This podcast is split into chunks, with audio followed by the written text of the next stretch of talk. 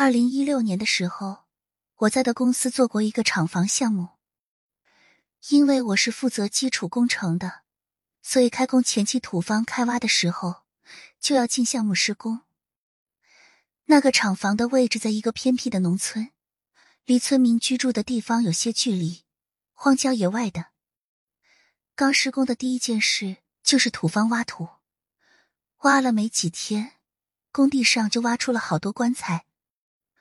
我们都在猜这片地曾经是个乱葬岗，很有些年头了。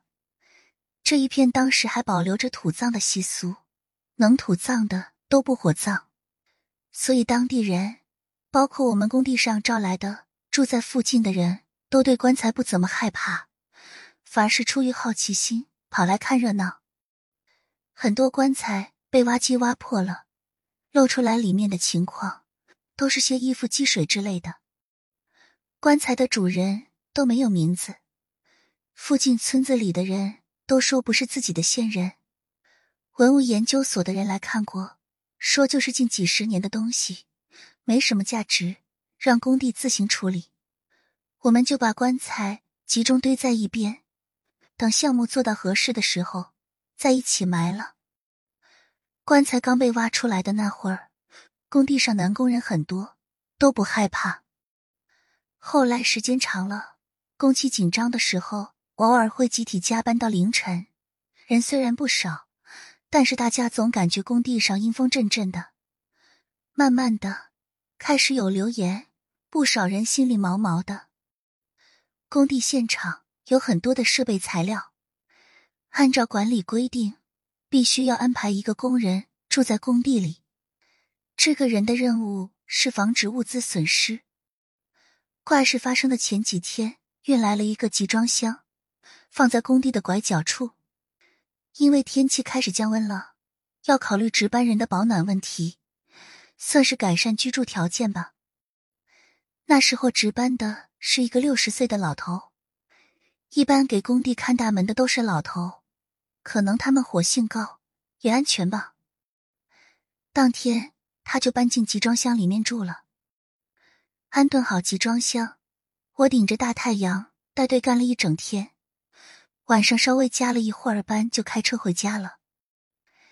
第二天刚到工地上，这个老头就找我说，不想值班了，他不敢自己一个人住在集装箱的小房子里。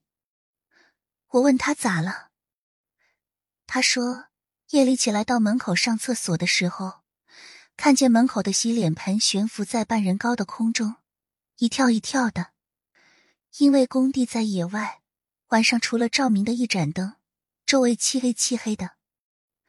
他吓得够呛，一晚上不敢睡。我半信半疑，当天就找了个男民工陪他一起住。之后的一段日子就好多了。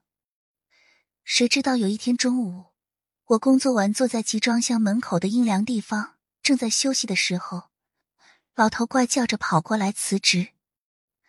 他说：“这个地方太邪门了。”大白天的，他蹲在设备旁接水管管道，一转头，突然看见一个长头发、脸色惨白的女人把头靠在他的肩膀上。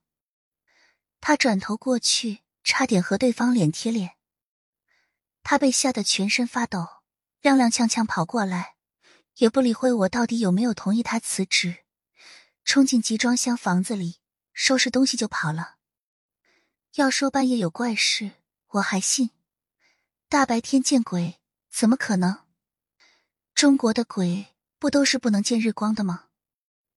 他连工钱都不要了，直接跑路。我只好安排年轻气盛的工人继续值班。